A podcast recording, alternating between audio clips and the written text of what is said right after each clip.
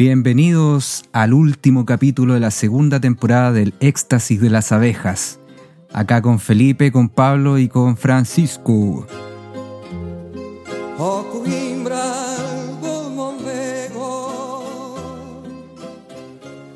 ¿Qué vamos a hablar hoy? Buenas noches, buenas noches. Este es tu programa favorito. ¿Qué vamos a hablar hoy día? Vamos a hablar sobre un libro muy especial. No, no es muy especial, porque siempre se dice esa weá, un, algo muy especial. Vamos a hablar de un tema muy interesante, muy especial. Es un libro, es solamente un libro. Atingente a nuestra temporada. Atingente absolutamente a nuestra temporada. Eh, bueno, voy a hacer un homenaje a nuestros primeros capítulos del éxtasis de las abejas y voy a nombrar un año, 1948. El año esto es un homenaje, ojo, el que ha asesinado al político indio Mahatma Gandhi, el año en que la Cámara de Bélgica aprueba la concesión del voto a la mujer, el año en que se crea el, estado el nefasto Estado de Israel, el año en que Costa Rica, en que este país, Costa Rica, se, se, se prohíben o se, ¿cómo se dice? se abolen, se abolidan. Se, Fueron abolidas. Son abolidas eso, muy bien, profesor de lenguaje, muy bien. Son abolidas las Fuerzas Armadas, que eso debería pasar en todo el mundo en todo caso. Y el año en que Jean-Paul Sartre eh, publica Las manos sucias.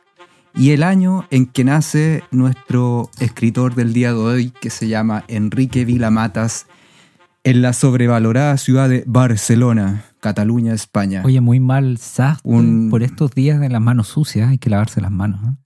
Mal, mal. Oye, sí, ya por Sartre un visionario. Oye, es de, de Yahoo, de Yahoo completo.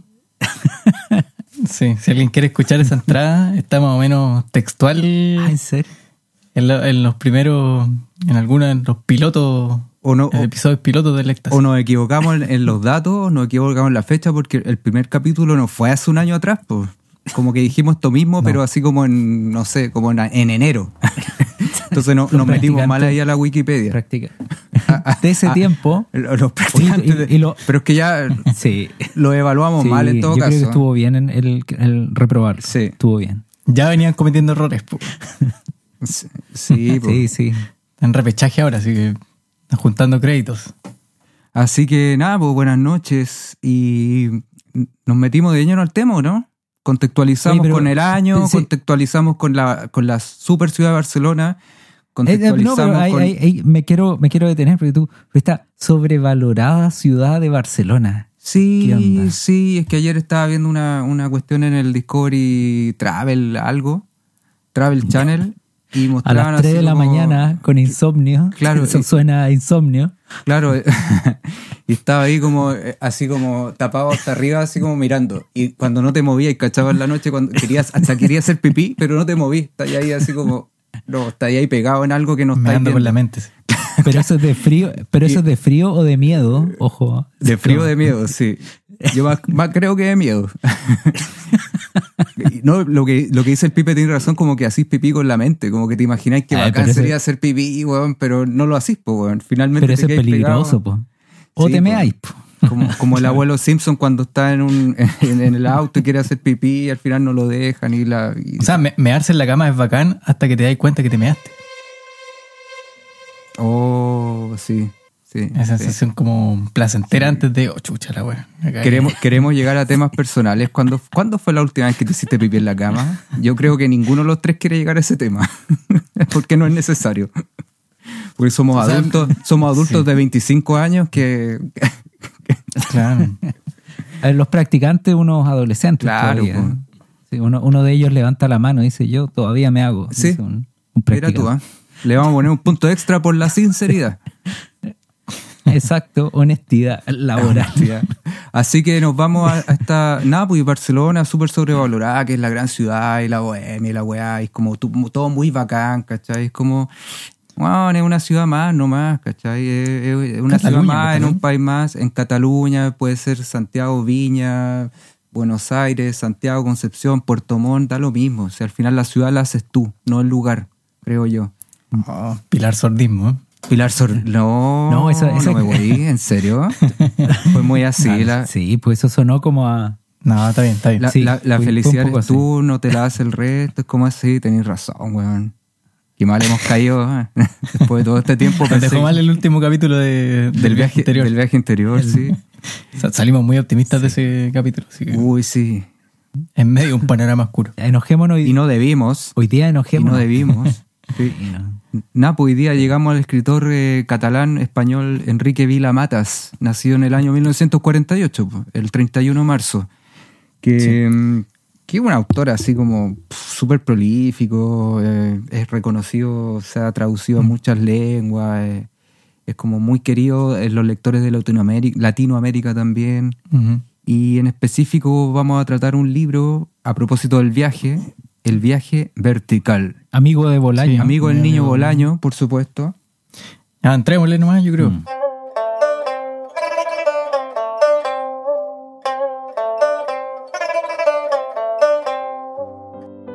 Eh, vamos a revisar eh, el viaje vertical de Enrique Vilamatas. Eh, esta es una, de una de sus novelas, no sé si es de las más, más conocidas o relevantes, pero calzaba perfecto, creíamos nosotros, con, la temática de nuestra, de nuestra segunda temporada del viaje. Así que yo solamente agregaría o diría que en términos generales esta es la historia de Federico Mayol, un, un personaje más o menos de unos 70 años, ¿cierto? Catalán, conservador, nacionalista, eh, que de pronto, de un día para otro, cuando está cumpliendo sus bodas de oro, creo que son, 50 años de matrimonio aproximadamente, su mujer le dice que se finí, se acabó, que ya está, que no pasa nada. Que ya está, que son dos besos. que son dos besos, que no pasa nada y que eh, necesita que se vaya de la casa de veraneo en la que están y la casa donde vivían en Barcelona que el matrimonio llega hasta ahí y que ella necesita saber quién es. Y para decir lo que dice? ¿Puedo, Ahora te diría lo mucho que me gustaría que te fueras de mi lado, que te marcharas de esta casa para siempre y me dejaras sola. Sí, eso te diría. Márchate, Federico. Déjame sola. Quiero saber quién soy. Lo necesito. Toma. Quiero saber quién soy. Exactamente. Con, esa frialdad, con esa frialdad que se da mucho en, nuestras relaciones. U honestidad. O, esa frialdad que poco se ve porque somos poco honestos también, puede ser. Sí. Tal vez tirar el chicle hasta el final es menos frío, pero no sé si es tan honesto. Bueno, o, vamos esperando a que algo... Perfecto. Dale, Felipe. Perdón, cierro la sinopsis nomás. Entonces, eh, Federico Mayor con esta información eh, acude en primera instancia a sus hijos, tiene eh, tres hijos, ¿cierto? Ramón, que es muy parecido a él, ¿cierto? Su orgullo como hijo. primogénito. El primogénito. Una hija además también, no recuerdo en este momento el nombre, si me pueden ayudar en algún momento. y su hijo menor, que es Julián, que es un artista y que en algún sentido representa todo lo que él no pudo ser todo el acceso a, los estudios que él no pudo tener, dada la guerra civil española que le había tocado vivir tempranamente a, Mayol. Entonces Federico Mayol con este panorama más o menos, cuando se ve eh, en medio de este, de este, escenario, decide irse de Barcelona y, decide viajar hacia Portugal. Eh, viaja a Porto, Lisboa y después a Madeira que geográficamente están ubicadas en términos verticales. Tal vez ahí hay un juego con el, con el nombre también, de, norte a sur. Y, en, ese, en ese viaje eh, pasan muchas cosas para Federico. Entonces la historia es sencillamente eso, diría yo. Como ese es el argumento central. Nosotros ahora nos tocaría eh, entrar a picar en, y indagar qué es lo que sucede en ese viaje. ¿Qué, es lo que va pasando? El subtítulo, el subtítulo de la novela era la novela de formación. De, la novela de formación. Pero al final se, desechó. Por, eh, y era por dos motivos. Por la eh, avanzada edad del protagonista. Recordemos que este Federico Mayor tiene más de 70 años. Claro. Y porque ya tiene una vida, ya vivía, pues, desperdiciada en cierto, en cierto modo. Entonces, como no sé. Eh, eh, bueno, eh, es que esa es la cuestión entretenida de cómo empieza, porque el libro empieza así al tiro con un golpe en la guata, ¿cachai? Bodas de oro, todo normal, un, matrimonio con mucho dinero, porque el, este Federico Mayor era, un, era el dueño de una empresa de seguros en Barcelona, en Cataluña. Muy adinerado. Muy, muy adinerado, muy burgués, muy católico, muy el típico señor nacionalista y tonto que vive su vida, que, que, no, que no vive más allá de lo que, de su entorno, ¿cachai? Que ese es, es el centro del mundo para él. Entonces, eh, cuando se, se produce este quiebre al principio de la novela, es como a ver qué pasa acá, po.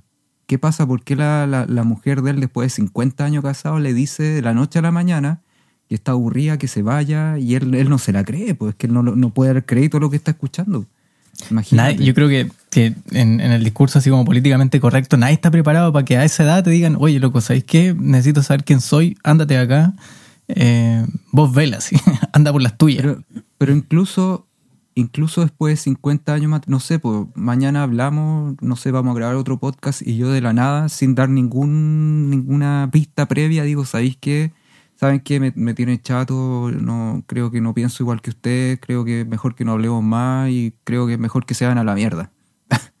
Igual es raro pues, que alguien te, vien- te venga de, de la noche a la mañana, a pesar de que no, se, no sabemos si en el pasado, en esos 50 años, hubiese, hu- hubo muchas pistas de parte de ella que él no tomó. Probablemente no tomó, ¿cachai? Bueno, ahí hay un punto creo interesante porque ella le reclama, siempre fuiste muy egoísta, eh, le saca a colación un, un, una, un amorío, un amante, la pelirroja, eh, y le empieza, le empieza a enrostrar algunas cosas. Y él también cuando está en Portugal, bueno, vamos a llegar a eso, pero eh, ahí descubre una, un grupo de amigos, unas tertulias medias literarias en las que se, en las que se ve envuelto. Eh, en algún momento él comenta que su, su esposa lo había dejado y no había querido terminar su vejez con él. Que esa imagen a mí me pareció muy potente. Que para, para la cabeza de Mayol no era entendible que su mujer no quisiera terminar su vejez junto a él. No quisieran terminar su vida frente, eh, jun- juntos, digamos. O sea, tanta, Como que eso no, eso no, no se lo hubiese- no, lo concebía. tanta repulsión ya le causaba que no, o- que, que no podía hacerlo o que, que tan consciente era esta necesidad de, de- de reconvertirse ella que para reconvertirse no lo necesitaba hacer. O sea. O, me- eh, o es un poco como, me lo dices ahora, tengo 70 años, así. Me, me hubiese- me hubiesen pegado, o sea, de- dejado, echado de la casa, no sé, antes, a los 50, qué sé yo. Oye, pero ¿puedo, ¿puedo hacer algo un poquito? Porque el, me gustaría ir un poco, no sé si les parece, cronológicamente. ¿En qué sentido? Porque yo creo que lo que estamos en presencia acá es como de un viaje a la reinvención. ¿cachai? Porque este tipo que tenía un mundo, una, una realidad súper establecida, una forma de vida súper asentada, que de un día para otro, por un evento externo a él, es forzado a reinventarse. Entonces, quizá lo primero que yo quiero problematizar es que estos viajes o estas reinvenciones se suceden porque hay un evento muy traumático o, o que te obliga a hacerlo. O sea, tú- es muy difícil que alguien diga, oye, me quiero reinventar mañana. O sea, como, no sé, me, me suena poco, poco creíble. Y en este caso, Federico Mayol forzado por su mujer.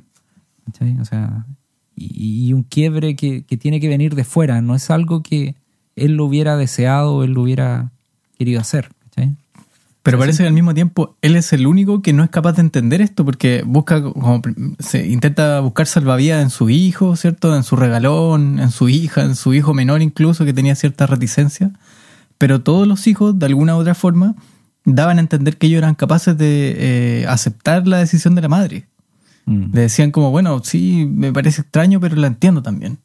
Sé por qué te está pidiendo esto. O sea, entiendo el espacio que está reclamando. Pero lo único que no era capaz de hacer eso era él. Él no lo aceptaba, no, no, no veía, no encontraba la razón de fondo. Bueno, y eso es un poco que decía el Pancho, o sea, en general estas cosas, eh, o sea, estaban pasando cosas, pero él no era capaz de leerlas, po. y que generalmente estos quiebres, así como de relaciones, eh, a veces que lata ser uno el que las termina, entonces un- a veces, como decía el Pancho recién, se estira el chicle, se estira el chicle, como esperando que algo suceda que te obligue a ponerle fin, versus esto de tener los cojones de tú decir, ya, paremos el hueveo, ¿cachai? Y ahora tenemos, tenemos dos posturas. Nos ponemos de parte de, de la mujer, estamos recién empezando esto, de la mujer, entenderle a ella, nos ponemos de parte de él que se queda así como un poco en shock. De que, ¿En quién nos ponemos los zapatos? ¿De quién, de quién estamos a ¿Con favor? quién o no nos ponemos a favor de nadie. Porque a veces uno tiende a hacer eso cuando, Eso, cuando uno ve una película y empatizo con este, empatizo, empatizo con el Es bueno. que yo creo que en el una primera el lectura uno se pone en eso, en ese escenario de que ya tengo una, todo un proyecto de vida construido y de repente se desmorona, ¿cierto? Que es lo que nos presenta la primera imagen del- de, la, de la novela, digamos. Le, le están diciendo ándate, ándate de la casa. Que, pero claro, al mismo- es, es- es como la, ¿cómo se dice? Excusa, La- claro, el argumento. La excusa. Pero, pero después Para la novela. eh, uno empieza a entender un poco o, cómo se ve él mismo, cómo se ve a sí mismo. Y es, y, y es alguien súper vacío, súper... Es un idiota en el fondo. Yo, yo, por ejemplo, aquí tenía una, una cita de cuando él se describe a sí mismo. No sé si recuerdan un pasaje, si me permite, le voy a leer un pedacito. Dice, Pero por supuesto. yo soy, se dijo May- Mayol, hablando muy lentamente para sí mismo, un hombre de edad avanzada, al que se le ve algo más joven, como si tuviera un contrato especial con el paso del tiempo. Mis ojos son de un azul eh, intenso. En eso todo el mundo está de acuerdo. Soy alguien de vez en cuando que de vez en cuando acusa un tic, como el morro de un perro cuando investiga un aruma. Soy un hombre alto y me atrevería a decir que elegante.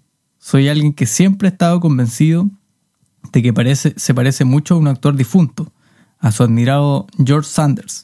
Soy alguien, etcétera, etcétera, etcétera. Empieza a describir una imagen que parece que ni él la cree tanto, es como es un, es un prototipo que se ha armado. Bueno, porque se la repite tiempo. muchas veces en ese pasaje y se la va repitiendo y cada vez la va destilando un poquito más. Sí, como que se lo tiene que reafirmar mucho. Exactamente, ha construido una imagen de sí mismo, que no está dispuesto a perder esas alturas de la vida, digamos. Bueno, porque si no te pega en el orgullo que tu esposa de 50 años te manda la chucha, o sea, no... Sí, pues yo creo que, que necesita reafirmarse, o sea, te desestabiliza, pues te rompió el mundo. Exacto.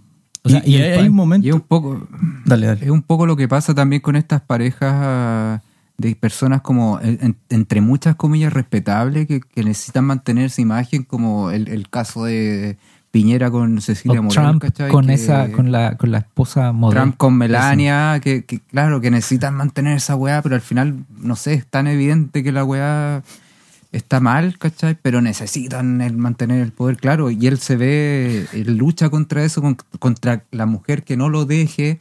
En una parte, no me acuerdo textual, pero dice como que ella le dice que el, el amor, tú dijiste que, que, que no era... No, era, no tenía que ser tan fuerte para que finalmente se mantuviera por los años, algo así. ¿cachai? No había una pasión real, sino que lo que nos mantenía era ni siquiera nuestro hijo, porque ese otro típico argumento de las parejas que se quieren separar que las mantienen los hijos. Es como ni siquiera es eso, es, es el amor, ¿no? Con un poquito de amor nos mantenemos para siempre y ya está. De No hecho, nada de hecho, en algún momento más adelante él describe como que este viaje vertical lo que hizo fue ponerlo en el plano del deber y ya no solo, perdón, en el plano del placer y ya no solo del deber, que era más o menos la lógica que funcionaba antes de, irse de Barcelona. Y, yo recuerdo también que hay un episodio en donde, donde Mayol se entrevista con su hijo menor, Julián, que era un, pintor, ¿cierto? Un, un- un- un artista emergente, muy, muy seguro de sí mismo también, muy ególatra, y que en algún sentido Mayol lo miraba a él como con desdén porque representaba lo que él no pudo ser. En el periodo de la, de la, guerra, de la guerra civil, eh, Mayol no pudo estudiar. Tenía intereses más Claro, o menos de estudiar Exacto. de, de cultivarse en términos más o menos intelectuales o, o de algún estilo y no pudo hacerlo. Como que el franquismo le, le, le cercenó esas intenciones o, esa- o esas necesidades y no lo pudo hacer y yo creo que de alguna forma medio psicoanalíticamente veía, veía en su hijo esos deseos frustrados. Y entonces... Sí, contextualicemos de que, claro, la, la- la guerra civil española eh, eh, frustró los sueños de muchos jóvenes porque Federico Mayor tenía 14 años cuando empieza la guerra civil española y tuvo que alistarse o, o salir a buscar alimento, qué sé yo, entonces no pudo, no pudo estudiar y todo lo que él hizo fue a través de su propio esfuerzo, como él mismo dice, ¿cachai? Entonces no tuvo tiempo de leer, él siempre dice yo no leo. Mm, Entonces, ese, el libro también es como una, es como una, una radiografía a esta gente de la Guerra Civil Española que se dio, que, que ocurre en todos lados. Pues vemos nuestros padres así con, con los años 50, 60, 70, cuando el país estaba así como en vías de desarrollo, no como ahora que estamos desarrollados, que no pudieron, que no pudieron estudiar pues, porque no había lucas. Pues. O sea, había otras preocupaciones urgentes. o, o sea, sí, Bueno, pues, y ya- y- mis papás, no sé, pues, nuestros abuelos, qué sé yo, no pudieron estudiar. Pues entonces nos ven a nosotros que sí pudimos estudiar y, y- y de repente em, eh, me imagino que en familia hay ese, ese choque así como, oye, pero yo, yo sé, pues, tú no cachai. La típica pelea, ¿cachai? Bueno, sí, pues Pero no pudieron estudiar por un contexto. Sí, pues. y ahí hay, de cierta forma, en el libro también, de cierta forma, una de las lecturas que se puede hacer es esta apología o, o esta tensión entre el, el- el hombre formado y el hombre que se educó en la vida, ¿cachai? Y, y es interesante. Exacto, perdona ahí el guiño que haga, pero vi la matas ahí, Bolaño. Bolaño tiene un único gran poemario que es la, la Universidad Desconocida y que, y que el espíritu un poco eso también, ¿cachai? Que Bolaño también resiente un poco eso en algún momento, eh, de que no estudió, bueno, él- él fue ciudadano del mundo, ¿cachai? Pero es eso también, cómo, cómo la calle te, te hace o la vida te va formando y que la única universidad que existe es la universidad de, de la vida, ¿cachai? Aquí lo explica. Hacia la vida. Sí. Como en Facebook. En Facebook, sí, sí, sí. Oye, para un poco entrar ya en, en- en meternos a Portugal, yo diría que eh, Mayol busca en su hijo un respaldo, una, un, un apañe, que no lo encuentra porque estaban todos preocupados de sus cosas. Eh, Ramón, su hijo como modelo, tenía sus propios problemas, su hija también, Julián eh, tenían esa relación tensa, y de repente se da cuenta que el loco lo único que tiene que hacer es mandarse a cambiar, virarse, si no, no, le queda otra opción. Y, hay, una escena muy decidora. Yo, diría que es como cuando, cuando Mayol cruza el, Rubicón. La, la suerte estaba echada. Y, y no sé si recuerdan cuando se va de la casa que se sube al ascensor. Y el ascensor empieza a bajar y el tipo dice, estoy en el ascensor, no puedo volver a mi casa, no hay vuelta atrás, me voy a... Creo que ya había tomado la decisión de, de Eso, irse a, sí. a Oporto Sí, sí, sí. A y me voy. Y, Y de hecho la señora le dice, pero ¿cómo te vas a ir a Portugal? Tú estás loco, qué sé yo. Y, y, y lo pone en el teléfono con la hija y la hija le dice, vente Le a ofrece, a mi casa, vive acá, ¿cachai? Y él, y él se enoja, pues, así como los cojones, no sé qué. Algo le dice una, una frase súper fuerte que no me acuerdo ahora. Claro. Pero él no, así, y, se- y en verdad en ese momento se enoja. Y dice, ¿sabes que Yo así- aquí siempre he mandado, voy a mandar hasta el final. Pueden mandarme a la chucha, pero yo no soy un mequetrefe, qué sé yo. Mm. y se va. se empodera. Y, claro, y al final como que chao nomás, pues. Entonces le parece, ¿quién, quién está loco aquí? Le dice la su esposa, ¿soy yo el loco o tú eres la loca que me... Ahora tú te preocupas de mí, que yo me quiero ir, que quizás no te tienes que dar lo mismo ya. Ya, ya, ya da lo mismo. Claro. El despechado igual, el despechado, ¿eh? así como... Se va sin sabiendo muy bien qué igual hacer. el- po. Como que en algún Claro, momento había decidido ya me voy a ir, voy a llegar a cada lugar y si no me gusta me voy. Y si no me gusta me voy y si tenía las lucas como para irse a cualquier lugar que quisiera, ir renunciando sobre la marcha a, lo- los espacios que lo recibieran y, y terminar su vida así.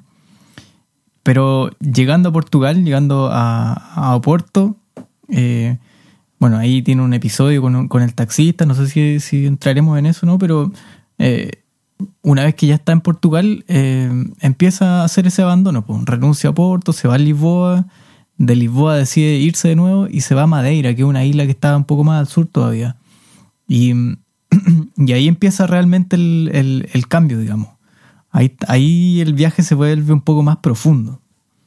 Empieza a encontrar un- un- una posibilidad de... Y yo diría, no sé si están de acuerdo con esto, que el viaje vertical finalmente es una suerte como de reconciliación con ese futuro truncado que le había dejado la guerra civil. Sí, de en hecho... algún momento él dice... no, Sí, perdón. sí, sí. Porque, como mencionaste antes, siempre está este- esta pelea con su hijo Julián, que Julián es artista y él es él siempre dijo que venía de la era quizás descendiente de la, del- de la Atlántida porque De había, Atlántida. había soñado con peces muertos no sé qué algo así y tenía un, un cuadro que trabajó en él mucho tiempo que se llamaba Puerto Metafísico creo Puertos metafísicos, sí. y eso es muy es muy un guiño muy chistoso de Vilamata, es como una crítica a todos estos artistas como que le ponen estos nombres rimbombantes a sus obras, así como Puerto Metafísico. Encontró la weá más cliché del mundo y la puso en su novela. Y puso a Julián, O al proceso creativo también. Claro. Una- entonces, una- claro, él- él- Que no él- le salían los cuadros. Eh, este niño Federico, este señor Federico, cuando está en Portugal, le escribe una carta súper venenosa al hijo, ¿cachai? Como estoy en la Atlántida y no sé qué. Y, y- Yo soy el verdadero descendiente. yo soy el verdadero ascendiente de la Atlántida. po. Y ahí es cuando se encuentra con un sobrino que es el hijo el hijo del- de un hermano de su esposa. Que otro cuento, porque Dueño de una lavandería. de una lavandería que estaba para la cagada porque lo había dejado la, la esposa, se sumió en el alcohol, está buscando también, pues buscando su propio viaje, ¿cachai? En un momento cuando se encuentra con su tío en, en Oporto, creo, había conocido una mina la noche anterior, la esperó en un bar todo, toda una tarde, algo así.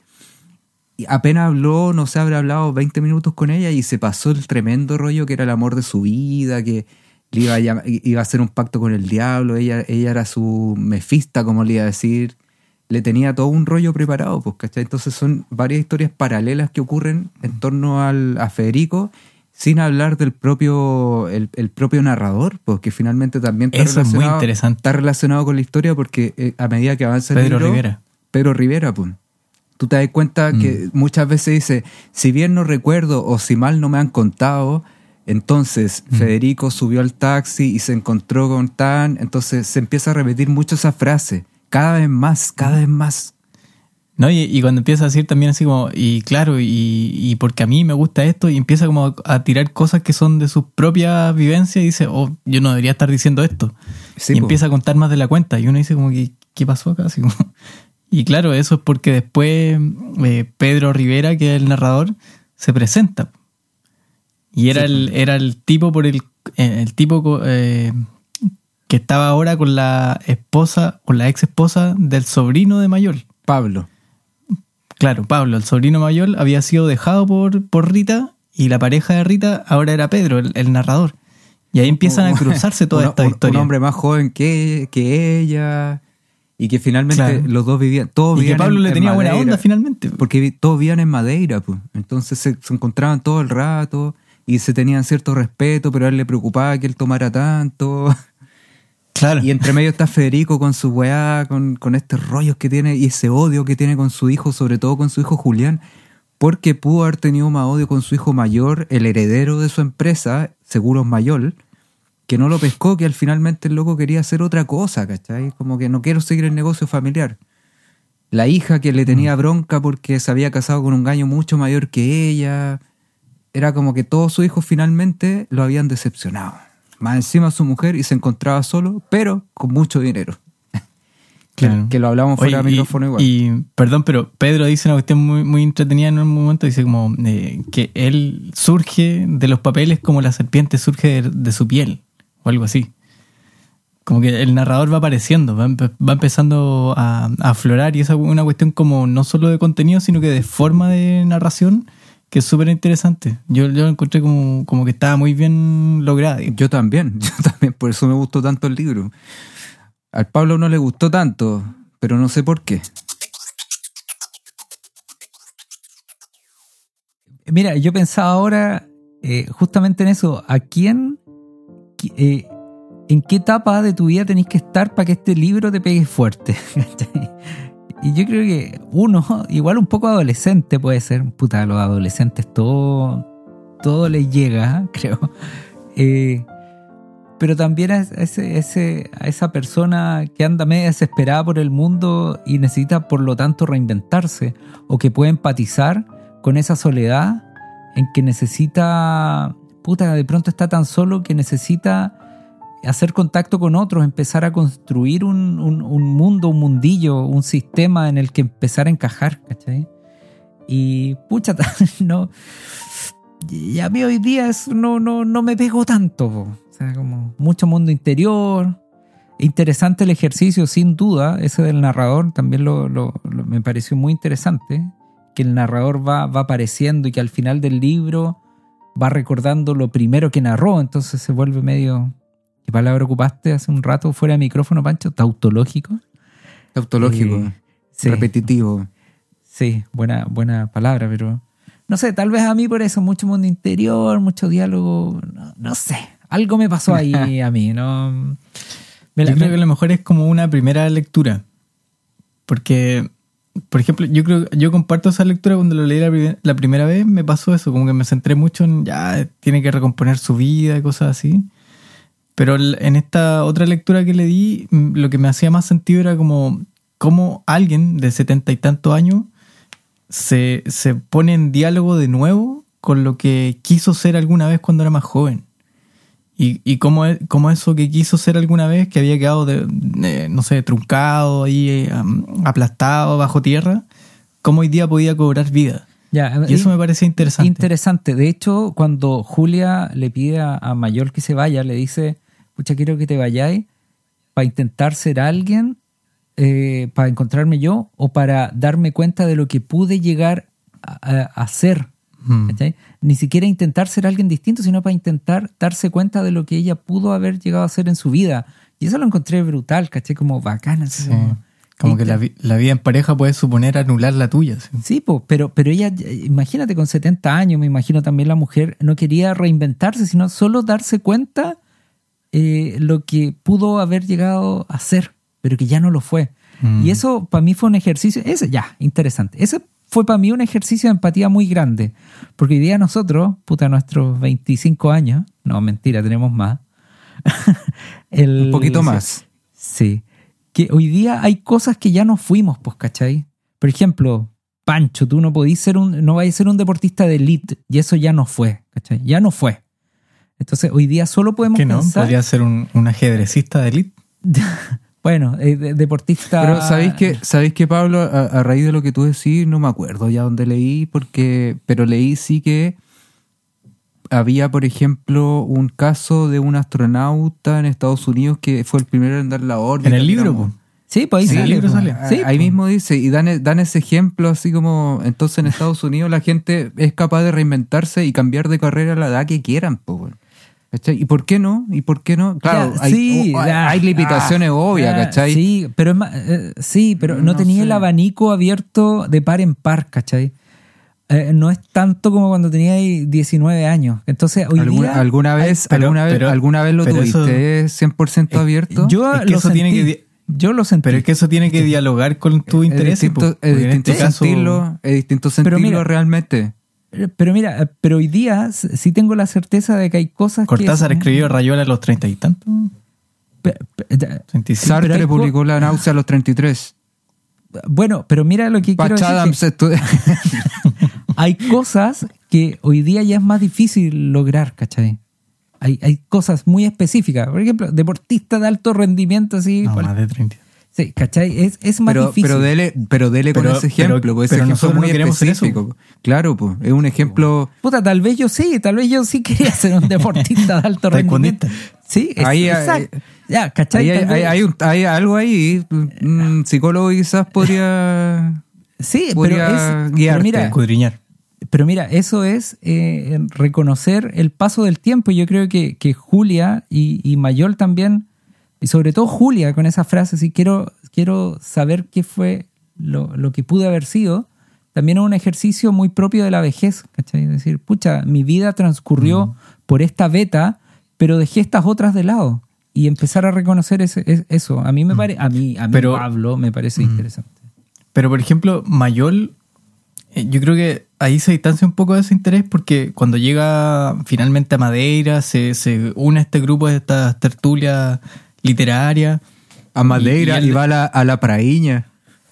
A la praíña ahí en el hotel A- y al bañeiro. Al Bueno, y cuando se une este grupo, y él, él lo describe como volver al colegio, así como, como Sí, se sí, une sí. un grupo que era como regresar al colegio y en algún momento también se mete a unas charlas de la U, así como a tomar nota y cosas así, un viejo de 70 años tomando nota de charlas que hablan de islas mitológicas, etcétera. Él dice que es como su oportunidad de haber ido a la universidad.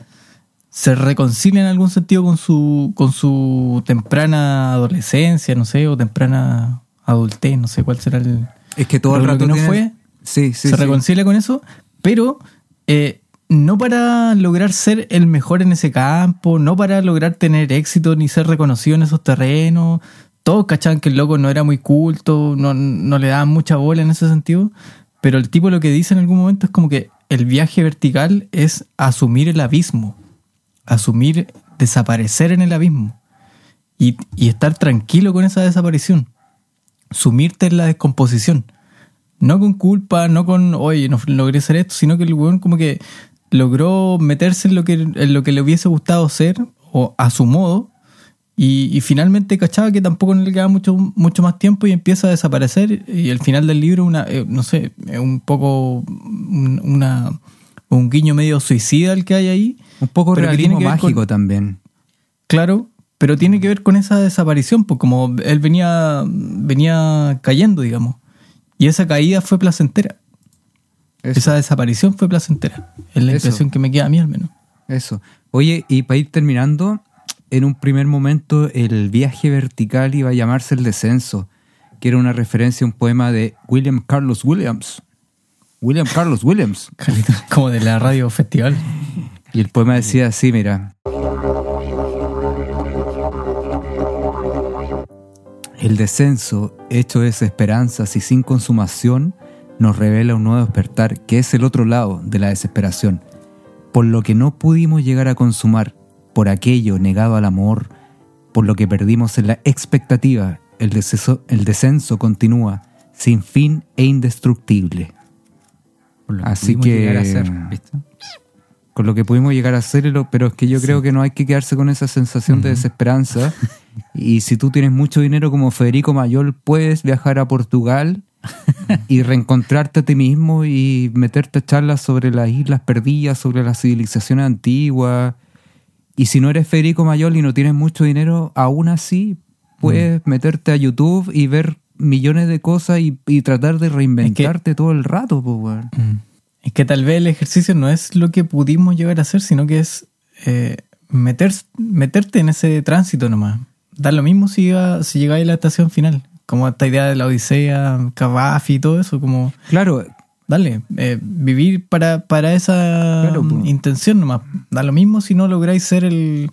Él quería ser alguien culto, probablemente no lo fue. Se desapareció en un momento 10 días y volvió diciendo que eh, había comprendido a Kant, no sé. Pero yo lo dudo, ¿cierto? Pero, pero, pero tuvo esa intención, po. trabajó para eso. Entonces, yo no sé si, yo no sé si la pregunta es como, o no sé si el ejercicio es como, eh, eh, no sé, ser lo que quisimos ser, que, querer ser alguna vez, sino que más bien como eh, no tener miedo a intentarlo. nomás. eso, eso. a por, por más en cliché que deseo. suene, por más cliché que suene, sí, puede ser la weá, es como Federico Mayol lo hizo, claro, su, su plus era que tenía plata para hacerlo. Bueno, quizás estoy con esa weá todavía, weón. Cuando tenéis plata, tu mina te puede votar a los 70 años total, pero la plata no compra, no compra el amor. All you need is love, como dijeron los Beatles. Y adolescencia no tiene que ver con adolecer, es una deformación de la lengua castellana. que todavía no lo sé explicar, pero lo explicaremos en, la- en el primer capítulo de la tercera temporada, cuando lo- tengamos un nuevo grupo de practicantes que realmente sean. Porque, ta- porque Hagan la tampoco pega. estuvieron tan presentes esta temporada, ¿no? O sea, yo, yo lo que yo lo que entendía era que la, pal- la etimología era como joven, juventud, y en algún momento derivó de vino en, en De vino en eso. adolecer. Sí, como, como Claro. Claudio Pastén de vino en secta. claro. Oye, quedan 30 Nos segundos. queda un minuto. Me dicen los practicantes. Así 30 que- segundos. Me dicen los practicantes. Oye, habíamos, habíamos conversado una pregunta antes de, no sé si, si cerrar a lo mejor la podemos tomar o no. Ya, cuando hacemos un viaje, ¿cuándo termina el viaje para cada uno? El viaje termina. Tenemos Sí, claro cuándo comienza, pero termina ¿cuándo termina? Cuando se termina el viaje y empieza la meditación interior. Es como. El viaje sigue después del viaje. La, La me- metacognición. la El viaje sigue siempre después del viaje. po. Y por más que cambies en un viaje, yo siempre creo, y quedas con muchas capas en un viaje, quedas con muchas corazas. Y finalmente, porque uno después de un viaje se siente bacán, pero después esas capas se van cayendo. Yo creo que el, viaje evidentemente termina cuando uno termina de viajar, pero luego viene un viaje, un super viaje donde empiezas con los recuerdos y qué sé yo. Entonces siempre que vaya a viajar, venís con una... Y esto es, cuático, venís como con una coraza, así como que te, te sentís bacán, viviste experiencias nuevas. Y no sé, pues vaya al supermercado y te sentís la raja porque viajé, ¿cachai? Te sentís como bacán. Pero después de un tiempo, como que toda esa, esa, esa capa de pintura que te pusiste se te va cayendo, po. y al final vuelves a ser tú mismo, ¿cachai? Con tus mismas inseguridades, con tus mismos miedos, y el viaje se acaba cuando se te cae toda esa capa de pintura. según yo. Ahí se acaba el viaje. Cuando todo lo aprendido finalmente se te, te- no sé, po, te bañáis y se te, se te sale el barniz, qué sé yo. Buena, Uno queda barnizado después de un viaje. No sé tú, Pablo, buena. ¿cuánto se acaba el viaje? Oye, pero qué interesante. ¿eh? La- no, no le había dado esa vuelta. ¿eh? Me la, me la compro. Está, está interesante. El, yo creo que lo, lo- lo que caracteriza al viaje de cierta forma son, son los acontecimientos. O sea, que te pasen cosas. Estar dispuesto a que te pasen cosas. Por ejemplo, a veces mm, ha sido un viaje de pega, pero vais tan focalizado en la pega que no vais dispuesto a que te pasen cosas. De hecho, es un viaje irrelevante. Ni te acordáis. Entonces, el viaje se acaba cuando tú ya no estás dispuesto a que te pasen cosas. Y, y a involucrarte con eso que te ofrece el contexto, el medio, el lugar al que vais. Y ahí se acaba, pues. Ya no podís, weón, ir al lugar más exótico, pero si tú no estás dispuesto a que te pasen cosas, no va a pasar nada. Y ahí no hay un viaje, no hay transformación. ¿sí? Porque es, es exacto, pues, es, es, intentar unirte con eso a donde vas. Y ojo, que eso puede ser como el viaje interior, el viaje geográfico, el viaje la weá que sea, pero tú querer involucrarte con eso hacia donde vas o hacia donde te llevan. Y se acaba cuando ya no quieres que pase nada. Y te esfuerzas para que eso sea así. Es como cuando en la náusea está este personaje que se va a, a a Asia y en un momento después de un viaje de tres años dice, como que despierta y dice, ¿y yo qué hago aquí entre medio esta gente vestido de esta manera tan rara? Entonces mi inspiración, se, mi- mis ganas se acabaron y al siguiente día dije me voy y me devolví a Francia. Es como que se dio cuenta después de tres años que, y yo qué estoy, ¿y yo qué hago aquí? ¿Y tú, Pipe? Oye, pero todo eso, sí, todo eso dialoga muy bien con, en un momento Mayor le dice a Pedro, dice, cuando se estaban, se estaban entrevistando, eh, eh, le dice, cuando viajas con alguien, me dijo Mayor, siempre, tiene, siempre tiendes a mirar lo que, se, lo, lo que te rodea con extrañeza, mientras que cuando viajas solo, el extraño siempre eres tú. Cuando viajas, eh, cuando haces un viaje importante, parece que siempre el extraño es uno. Y creo que eso dialoga bien con lo que decía el Pablo. Cuando uno anda en, en- en la lógica del extraño, eh, eh, se produce esa apertura, creo yo. El extraño va o debería ir en, esa, en ese plan de, de conocer, de ver, de Sí, mirar, de absorber. Sí, también me, me recordó un libro de Houellebecq, un escritor francés, cuando hay un, hay un tipo que hay, pasa algo en, en Francia y se va a viajar solo, y en un momento dice, nadie desconfía de un viajero solo. Nadie lo desconfía, nadie sabe qué está pasando por su cabeza. Entonces todos me miran con, con cierta gracia y con cierto, con cierta mm, eh, ¿cómo se dice cuando ves a alguien menos que tú? ¿Cierto? Condescendencia. Eso, cierta lástima, eso era la palabra. Todos me miran y todos confían de mí y me miran con cierta lástima porque soy un viajero solo. ¿Cachai? Bueno, porque, porque se entiende, y aquí vuelvo un poco al, al- al libro, que alguien que viaja solo es alguien que necesita reinventarse. Hay algo que no está cuajando bien o algo, al- algo pasó contigo que, que te viste la necesidad de, ya sea ir a encontrarte contigo, huir de donde estabas. O sea, es difícil pensar en inicio que alguien quiera hacer este viaje solo a veces, no sé, pues porque... O estamos, Yo sé que, que sí. o estamos muy fuera de contexto y, y la gente viaja sola todos los días y como que da igual. Y, y estamos envejeciendo. Y- y estamos, estamos viejos. Este es otro, es otro, No, pero otro homenaje ese- a- nuestros ese- primeros capítulos. Estamos viejos. esa, esa frontera, creo yo, es como cuando uno hace su primer viaje, su primer mochileo. Pum, uno como que va a absorber esa experiencia, ¿no? o su primer viaje importante, así. Sí, va ¿A como con se- las ventosas abiertas para que, Mm. pa- para, para que todo se te una, todo se te pegue, ¿cachai? Mm. Y va súper dispuesto. Y viejo, pucha, no sé, hay a veces uno más mañoso. Interesante eso. Pero yo creo que sí, sí, Ah. es interesante. Pero oye, usted, ustedes que son, son hombres casados, para ir cerrando, ¿se imaginan a los 70 años que sus esposas le digan esto mismo que le dijeron a Federico Mayol? ¿Se imaginan yéndose felizmente o no felizmente, pero a, a- ya que estamos en Chile, no sé, a Buenos Aires, a Bolivia, a Lima, A Conbarbalá. Conbarbalá. A Conbarbalá. A San Javier, a, a- a descubrirse. Yo creo que em, eh, esa es la gran tarea, yo creo, de, de que, que puede dejar el libro, o que mejor a mí al menos, como ese ejercicio de desapego, digo, finalmente. Eso, eso, eso. El desapego es una palabra súper importante. Mm.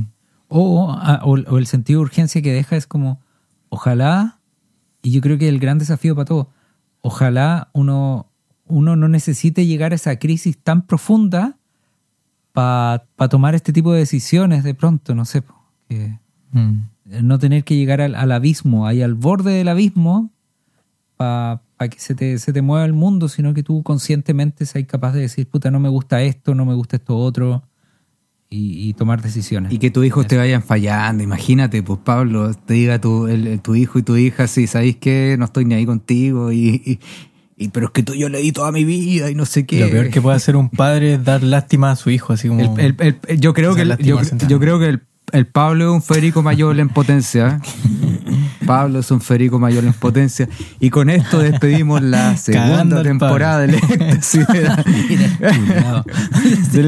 Nuestro poeta, porque no nos, no nos dio ni un verso de su autoría en esta temporada. segunda temporada. Mala cosa, mala cosa. ni uno de los uno de mis millones así como mayor Un adiós sin razones, unos años sin valor. Oye, eh, Así que Creo que será importante mencionar que están los cinco capítulos disponibles en Spotify, en Evox, en iTunes. y, y seguimos cassette. agradeciendo a las personas que nos han escrito, porque que nos han pedido eh, tratar ciertos temas para la tercera temporada y que les ha gustado las cosas que hemos conversado y tratado en estos episodios. oye hay gente que se confunde y nos pide canciones en general no, no ponemos canciones ¿Qué han Nos pedido? ¿Qué han pedido? ¿Cuáles son las que se Camilo repiten? Camilo Sesto harto así que sí pero de recordar que no las canciones había, que se escuchan había alguien- había alguien ahí que, que pedía que deconstruyéramos eh, Piel de Ángel. Piel de Ángel de Camilo VI. Le pedían al Pancho que hiciera ahí un, un- un especial. Oye, oye, oye, eh, gran tema también. Piel de- no, no, no. Un saludo a las cachas grandes en Valparaíso. bien bien bien Atendido por Julio Cortázar en la caja. Atendido. Carnet, hoy ese Julio Cortés. Estamos hablando de año 2000, 2004. Oye, menos. Y ahora estamos ya como en un fade out, ¿no? Ah, Cuando hay más música que nuestras voces porque el capítulo se está acabando. entonces vamos así como en fade out. Los esperamos en la próxima temporada. Espero que haya sido de su agrado. Somos artistas chilenos, no le pedimos más. Solo un aplauso. No le pedimos menos. Solo un aplauso. Chao.